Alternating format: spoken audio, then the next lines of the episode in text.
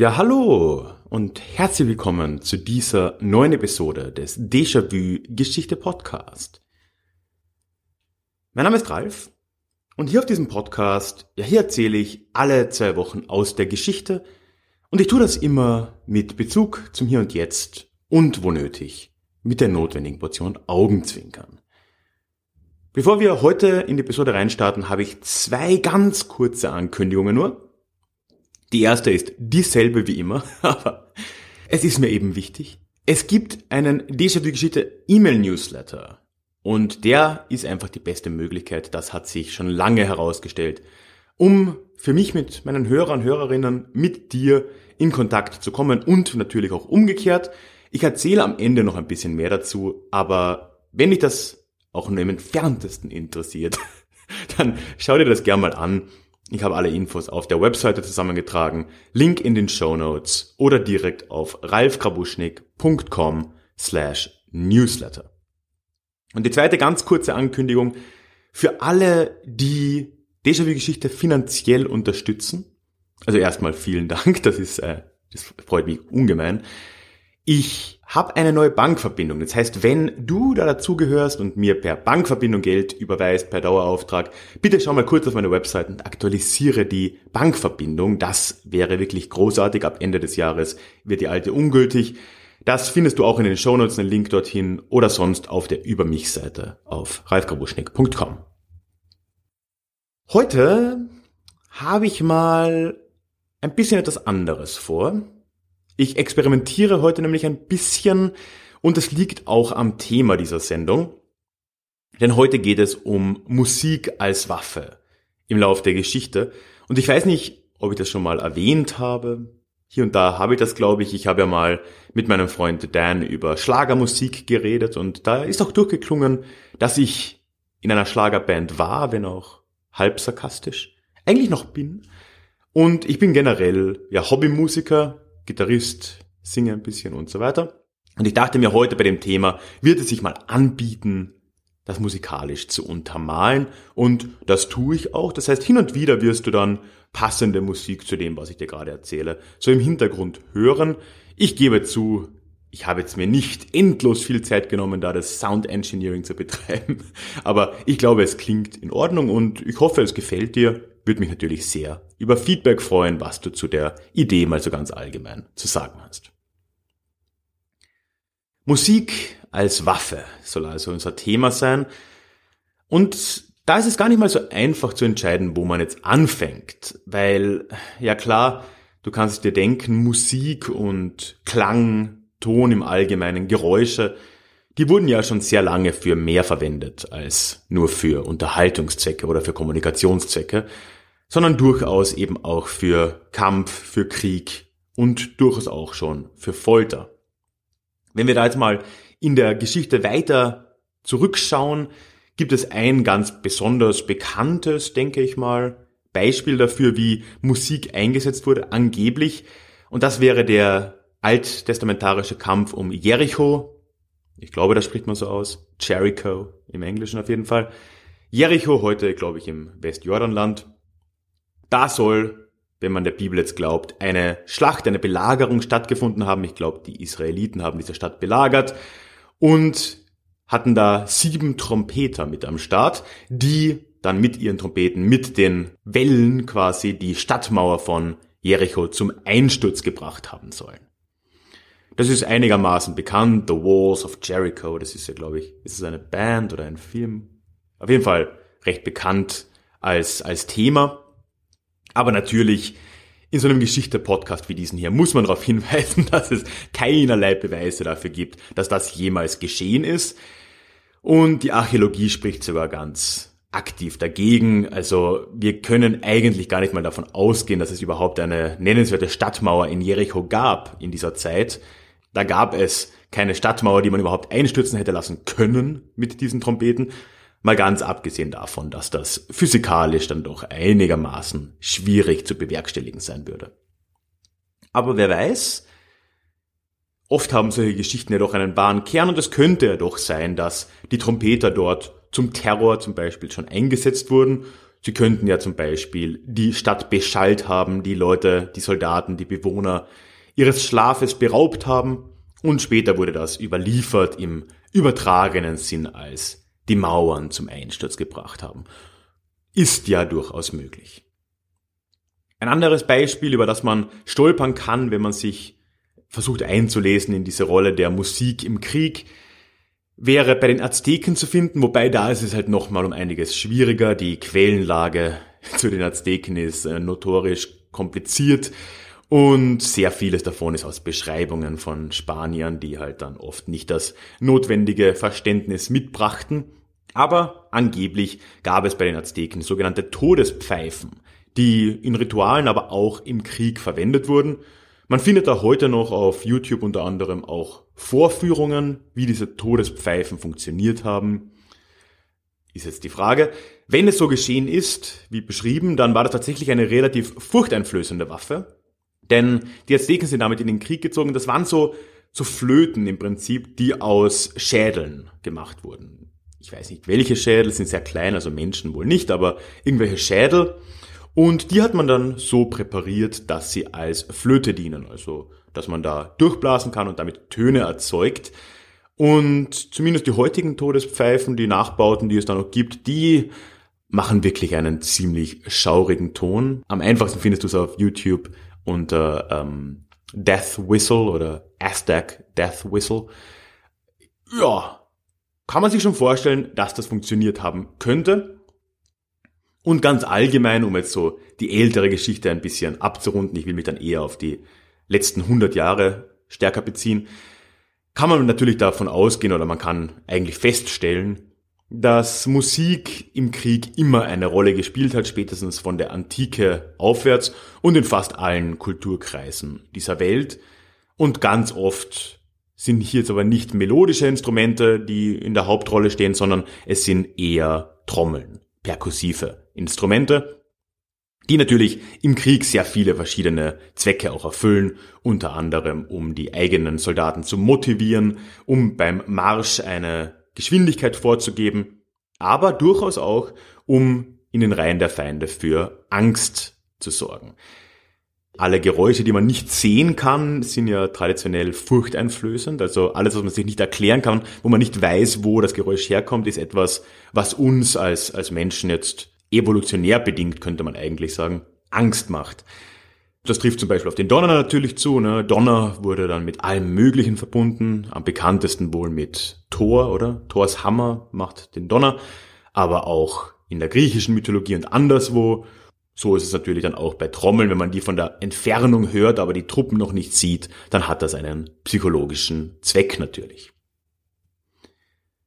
In den letzten 100 Jahren, und wie gesagt, darauf will ich mich jetzt ein bisschen stärker fokussieren, oder nicht mal ganz 100 Jahre, so 70 Jahre, hat die Rolle der Musik im Krieg neue Formen angenommen, die es so vorher nicht gab und die natürlich sehr stark mit der Elektrifizierung und der, ist es glaube ich die zweite, dritte industrielle Revolution, also die, das Elektronikzeitalter zu tun hat, weil wir jetzt in der Lage sind, mit Lautsprechern Musik über relativ weite Distanz zu befördern und auch in hoher Lautstärke, ohne dass da jemand daneben stehen muss und erstens das mit ertragen muss und zweitens das selbst durch Instrumente, Trommeln oder sonstiges erzeugen muss. Das erste Mal, wo wir im großen Stil darauf treffen, dass irgendeine Seite in einem Krieg oder in dem Fall kurz nach einem Krieg solche Taktiken einsetzt, ist dann auf der koreanischen Halbinsel. Direkt nach dem Koreakrieg, der wütete von 1950 bis 1953, etablierte sich ja diese Zone, die demilitarisierte Zone zwischen Nord- und Südkorea, die sogenannte DMC, Demilitarized Zone. Und schon in eben diesem Jahr, also im Jahr des Kriegsendes, wobei es gibt ja keinen Friedensvertrag, aber im Jahr des, nennen wir mal Waffenstillstands 1953, begann Nordkorea als erstes damit, dort mit Lautsprechern auch schon Propaganda und auch patriotische Lieder in Richtung Süden zu schicken. Das heißt, da waren dann damals natürlich noch im relativ kleinen Stil Lautsprecher angebracht, wo einerseits ganz klassisch Propagandanachrichten in Richtung Süden geworfen wurden, aber andererseits dann eben auch schon Lieder, die unter anderem dem großen Führer Kim Il-sung würdigen und so weiter und so fort, in der Hoffnung, dass sich südkoreanische Soldaten dessen bewusst werden, dass sie ja offensichtlich auf der falschen Seite stehen. Ja, der Süden hat relativ bald auch darauf geantwortet und ja, schon in den 50er Jahren stehen sich dort quasi auf beiden Seiten dann so Anlagen gegenüber, die sich gegenseitig mit Propaganda und Musik beschallt haben. Das hat auch ziemlich lange noch gehalten.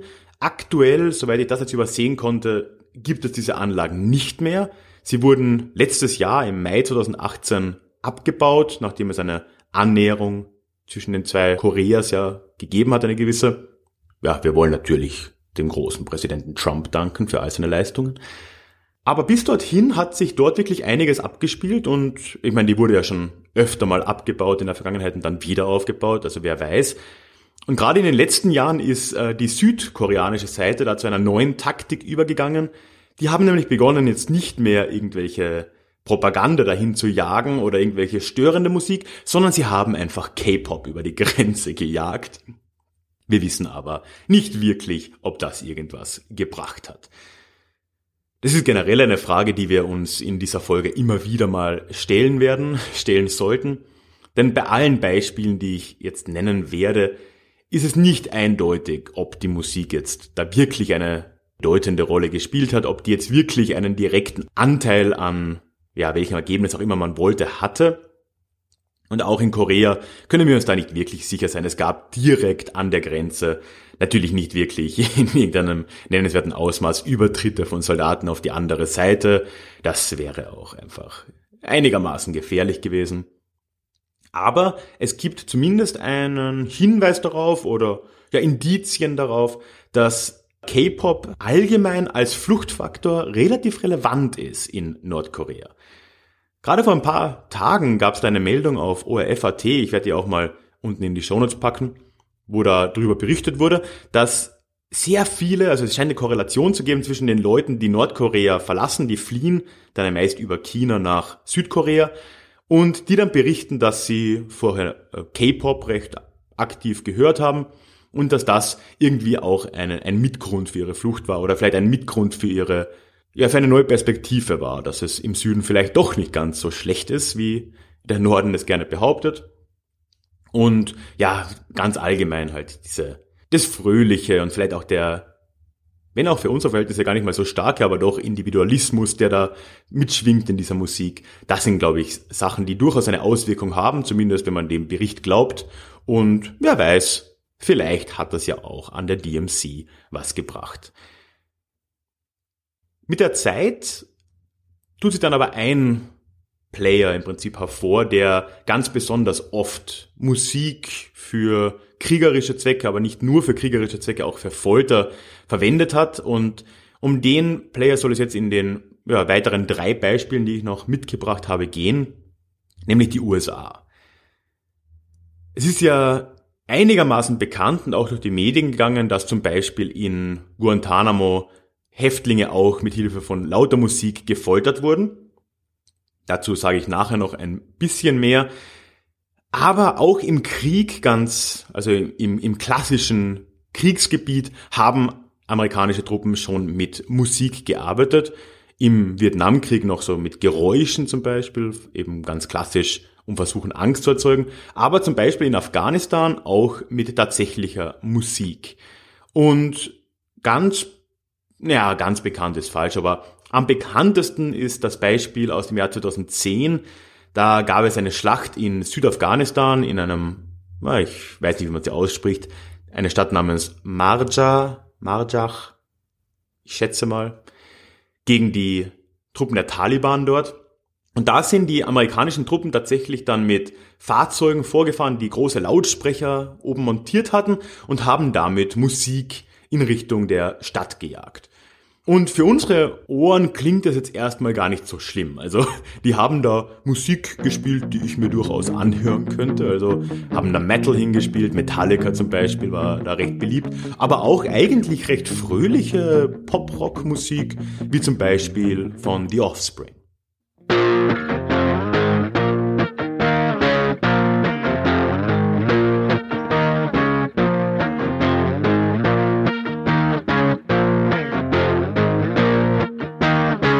Hier stellt sich natürlich wieder die Frage, wie effektiv das Ganze war.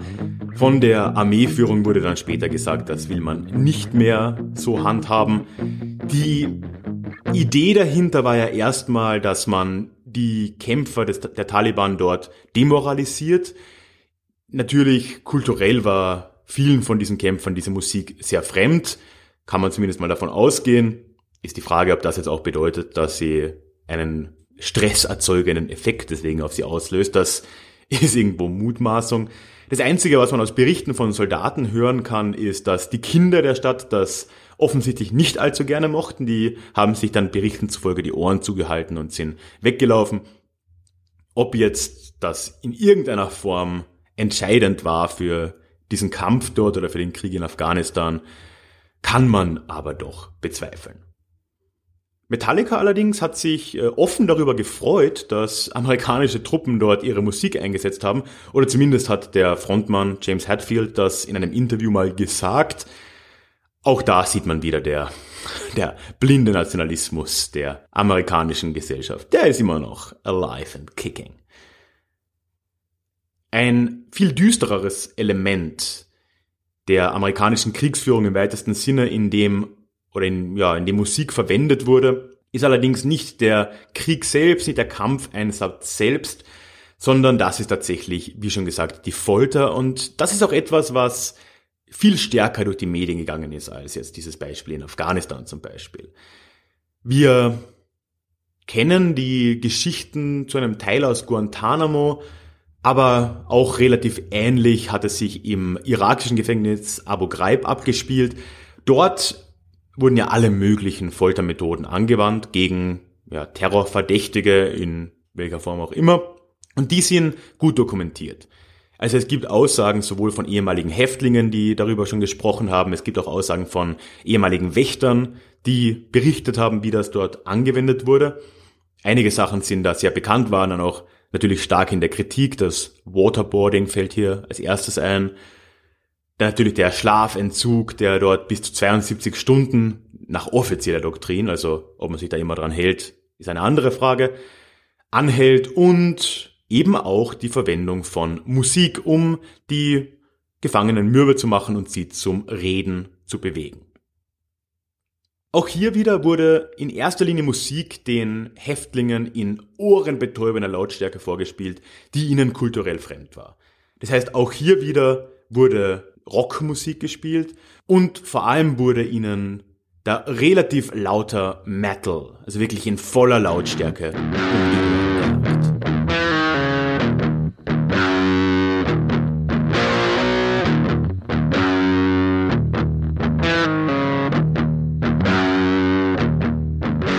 Der Sinn dieser Folter, der war man kann sich ja wahrscheinlich vorstellen, vielfältig. Einerseits dieses kulturelle Element, wobei, wie gesagt, da habe ich ein bisschen meine Zweifel, ob das jetzt wirklich so einen großen Einfluss hat. Andererseits war natürlich laute Rock- und Metalmusik auch ein Weg, die den Schlafentzug fortzusetzen für diese Häftlinge, weil wenn man mit 100 Dezibel beschallt wird mit Metalmusik, ist Schlafen natürlich eine relativ schwierige Angelegenheit. Aber ganz oft ging es auch darum, einfach die Leute, ohne ihnen jetzt körperlich schädigen zu müssen, dazu zu bewegen, dass sie eben aufgeben und reden. Und eine Art ist da die ewige Wiederholung der immer gleichen Musik. Und das ist eben nicht unbedingt jetzt nur harte Rock- und Metal-Musik, sondern auch so Kinderlieder, die einfach bis zur Unendlichkeit immer wieder abgespielt werden. Sesamstraße-Lieder. Oder relativ bekannt das Lied von dieser Kinderserie Barney. Du kennst das wahrscheinlich, das ist dieser lila, lila Dinosaurier und da gibt's dieses furchtbare Lied, ne? I love you, you love me, ich glaube, das ist das. Und das stundenlang auf 100 Dezibel immer wieder von vorne. Dauerschleife. Ach, man kann sich schon vorstellen, das ist jetzt nichts, wo man lachen kann oder lachen sollte oder wo man sich darüber lustig machen sollte. Das ist tatsächlich eine Art von psychologischer Folter über Stunden hinweg und natürlich in Verbund mit all den anderen Methoden, mit dem Schlafentzug, mit dem Waterboarding, mit den Prügeln und den Fesseln und allen drum und dran, mit dieser, diesen barbarischen Methoden, die da ja angewendet wurden, ist das natürlich ein weiteres Element, was den, den Willen der Häftlinge eben weiter brechen sollte. So, aber auf so einem Downer wollen wir nicht enden. Das heißt, am Ende möchte ich dann noch die vielleicht bekannteste Geschichte mit dir teilen, in der Musik in der Form eine Rolle gespielt hat als Waffe. Und das ist eine weniger traurige Geschichte, wenn auch natürlich die Umstände jetzt alles andere als positiv waren. Und zwar geht es hier um die Geschichte von Manuel Noriega. Manuel Noriega war in den 80er Jahren de facto Diktator und Alleinherrscher Panamas. Also er war nicht de jure Präsident oder so etwas, er war Vorsteher der Nationalgarde, also so der Eliteeinheit des Militärs, wenn man so will, aber die hatte in Panama schon seit Jahrzehnten traditionell sehr viel Macht in ihren Händen und gerade Noriega dann in den 80ern hatte im Prinzip die gesamte Macht, politisch wie militärisch, in diesem Land unter sich. Er stieg ursprünglich ab den späten 60er Jahren an die Macht auf und zwar als ja, Gehilfe, sagen wir mal, des Machthabers Omar Torrijos. Torrijos wurde auch zu, ja, eigentlich zu einem Diktator in den 70er Jahren, ich glaube 1969 und dann eben die ganzen 70er und frühen 80er Jahre hindurch. Noriega war einer seiner Vertrauten und wurde dann sehr schnell eben in den militärischen Rängen von ihnen in hohe Positionen gesetzt, bis hoch zum General. Und dadurch, dass Torrijos sich gerade in späteren Jahren auch immer weniger für die Regierungsgeschäfte interessierte, konnte Noriega in den späten 70ern und frühen 80ern schon sehr viel politische Macht auch bei sich konzentrieren. Er hat diese gesamte Zeit über aber auch aktiv mit der CIA zusammengearbeitet und auch mit der DEA, also der Drug Enforcement Agency, rate ich jetzt mal, also mit der Drogenbehörde der USA, hat ihnen Berichte geschrieben und hat mit ihnen kollaboriert gegen den Drogenhandel, der damals ja schon, du kennst ja wahrscheinlich Narcos, aus Kolumbien vor allem in Richtung Norden gegangen ist. Da war Panama natürlich am Weg. Und in der Zeit hat er seine Macht in Panama selbst immer weiter gefestigt. Die USA haben da auch über vieles hinweggesehen natürlich. Noriega war sozusagen ihr Mann, er hat mit ihnen kollaboriert und sie haben ihm vieles durchgehen lassen, was dann eben so geschehen ist. Dazu gehört natürlich äh, Wahlfälschung noch und nöcher, also gerade, ich glaube 1983 in einer Präsidentschaftswahl war wirklich, ja, also das war enormer Wahlbetrug im Spiel, um den Kandidaten Noriegas zum Sieger zu machen. Es gab Auftragsmorde. Es gibt auch starke Indizien, dass Noriega selbst Menschen ermordet hat. Und die USA bzw. CIA haben da halt jahrelang drüber hinweggesehen, weil das war ja ein Verbündeter gegen den Drogenschmuggel, aber er war auch Antikommunist und das waren alles Sachen, die für die USA dann Grund genug waren, ihn gewähren zu lassen. Das ändert sich erst Ende der 80er Jahre. Da ist es nämlich so, dass langsam klar wird, dass Noriega immer schon eine Doppelrolle gespielt hat. Und während er mit der CIA und der DEA zusammengearbeitet hat, war er selbst aber auch im Drogenschmuggel aktiv. Wenn auch nicht als Schmuggler, aber er hat sich mit dem Medellin-Kartell offensichtlich verständigt, hat auch selbst dann viel Reichtum dadurch geschaffen, dass er ihnen Möglichkeiten in Panama gegeben hat, diesen Drogenschmuggel weiter nach Norden äh, fortzusetzen. Und gerade Ende der 80er wird es dann äh, auch recht deutlich, als da die ersten Ermittlungen beginnen. Es gibt dann im Kongress ein Hearing dazu. Es kommt dann zu einigen Unannehmlichkeiten in Panama. So wird zum Beispiel dort auch von den Truppen Noriegas ein, äh, ich glaube es war ein amerikanisches Paar festgenommen und geschlagen. Also die, die Stimmung heizt sich auf. Und es endet dann damit, dass Präsident Bush, der Ältere damals, entscheidet 1989 die, ja, die Reißleine zu ziehen und Noriega zu entmachten. Und wie macht man das als die einzig verbleibende Weltmacht wirklich, fast schon zu dem Zeitpunkt, ne, der Kalte Krieg war ja in seinen letzten Zügen. Ja, man dachte sich, man kann ja einfach mal eine Invasion Panamas starten. Und das macht man dann auch noch sehr schön direkt vor Weihnachten 89. Am 20. Dezember beginnt diese US-Invasion. Das war in Maßstäben, was jetzt äh, Truppenstärke angeht, eigentlich eine sehr kleine Operation. Im Kern war das ein SEAL-Team, die waren knapp über 20 Leute, also so eine Einsatztruppe. Aber im Kontext der amerikanischen, nennen wir es mal Außenpolitik, war das damals seit Vietnam die größte Aktion, die man im Ausland offen getätigt hat. 20. Dezember ziehen die quasi da in Panama ein und schon sehr bald wird es klar, dass die Lage für Noriega knapp wird. Auch sein, ja, sein Rückhalt im Land war ja dann wohl offensichtlich nicht allzu stark. Und nach wenigen Tagen fühlt er sich gezwungen, sich zurückzuziehen in der Botschaft des Vatikan, beziehungsweise in der Nunziatur, wie das für den Kirchenstaat heißt. Er war da nicht wirklich eingeladen, er hat auch kein Asyl in dem Sinne beantragt, aber doch waren, ja, war der Vertreter dort eben nicht bereit, Botschafter ist es glaube ich keiner, Vertreter des Papstes, jetzt nicht bereit, ihn einfach so vor die Tür zu setzen.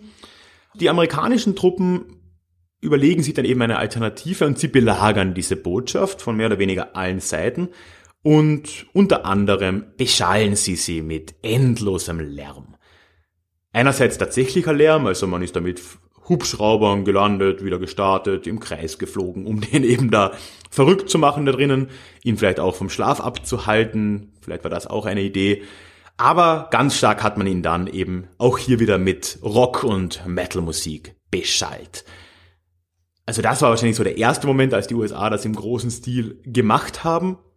Und sie haben durchaus einen gewissen Sinn für Ironie auch gehabt. Also Lieder, die sie da gespielt haben, hatten irgendwie alles einen Bezug zur Situation. Eben zum Beispiel äh, Van Halens Panama war ein bekanntes oder recht beliebtes Lied, besser gesagt. Guns N' Roses, Welcome to the Jungle haben sie gespielt. Uh, U2s, fast schon romantisch. All I Want Is You. Und ganz passend und sicher das berühmteste Lied, was sie damals gespielt haben, was, von dem man heute noch hört, wenn man darüber liest, von The Clash, I Fought the Law.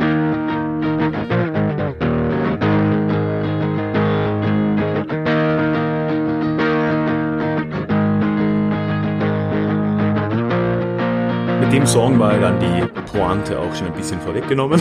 Im Refrain heißt es I fought the law and the law won. So war es auch in Panama.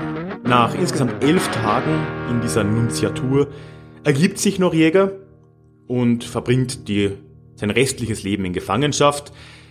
Zuerst in den USA, dann auch kurz in Frankreich, wo ihm der Prozess gemacht wird wegen irgendwelcher Betrügereien und dann den Rest seines Lebens in Panama, wo er vor zwei Jahren gestorben ist. Auch hier stellt sich aber natürlich wieder die Frage, war es wirklich die Musik, die ihn da rausgejagt hat? Wir wissen es nicht. Der Vertreter in dieser Nunziatur des Papstes, der hat zumindest von sich behauptet, dass er diese elf Tage lang auch aktiv ihn bearbeitet hat, ihn beackert hat, dass er doch vor die Tore treten sich ergibt. Er nimmt es auch für sich in Anspruch, dass er Noriega davon überzeugt hat, genau das zu tun. Wissen wir nicht. Es ist tatsächlich, ja, anyone's guess, wie die Amis jetzt sagen würden. Aber der Punkt ist, er ist zumindest raus, also wer weiß. Vielleicht hat er das tatsächlich wegen der Musik gemacht. Es ist zumindest überliefert, dass Noriega Opernfan war, also allzu toll fand er die Musik wahrscheinlich nicht. Ja, und damit sind wir am Ende angekommen. Ich hoffe nicht ganz so ein deprimierendes Ende, wie es in der Zwischenzeit mal ausgesehen hat. Ich würde mich sehr freuen, gerade wegen dieser Experimente mit der Musik, was du dazu zu sagen hast. Wenn du im Newsletter bist, dann kannst du mir einfach eine E-Mail schreiben. Ansonsten kannst einen Kommentar hinterlassen. Es gibt diese Episode direkt auf meiner Website. Dort kann man drunter kommentieren, wie in einem normalen Blogartikel. Das ist natürlich die angenehmste Art, weil es dann auch andere sehen und wiederum kommentieren können und so weiter. Link dazu findest du in den Show Notes. Ebenfalls in den Show Notes findest du einen Link zu einem Blogartikel, den ich parallel dazu verfasse, verfassen werde. Ich hoffe. Und zwar möchte ich mir da die andere Seite der Medaille anschauen, wenn wir die Rolle der Musik in einem ja, weitesten Sinne politischen Sinn uns in den letzten 100 Jahren, 70 Jahren anschauen, dann ist diese Musik als Waffe, worüber ich jetzt geredet habe, eine Seite. Die andere Seite ist aber die politische Protestmusik. Und das möchte ich mir am Blog ein bisschen anschauen. So ganz klassische Protestmusik, wie die entstanden ist aus den, ja, vor allem 60er Jahren, Anti-Vietnam-Bewegung, dann die Ursprünge der Punk-Bewegung und ich möchte auch ein bisschen über eine Protestmusik im weiteren Sinn vielleicht reden, und zwar über den Blues in den amerikanischen Südstaaten.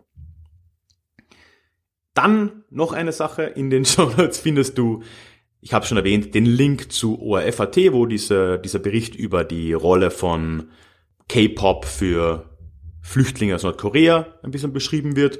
Fand ich sehr interessant.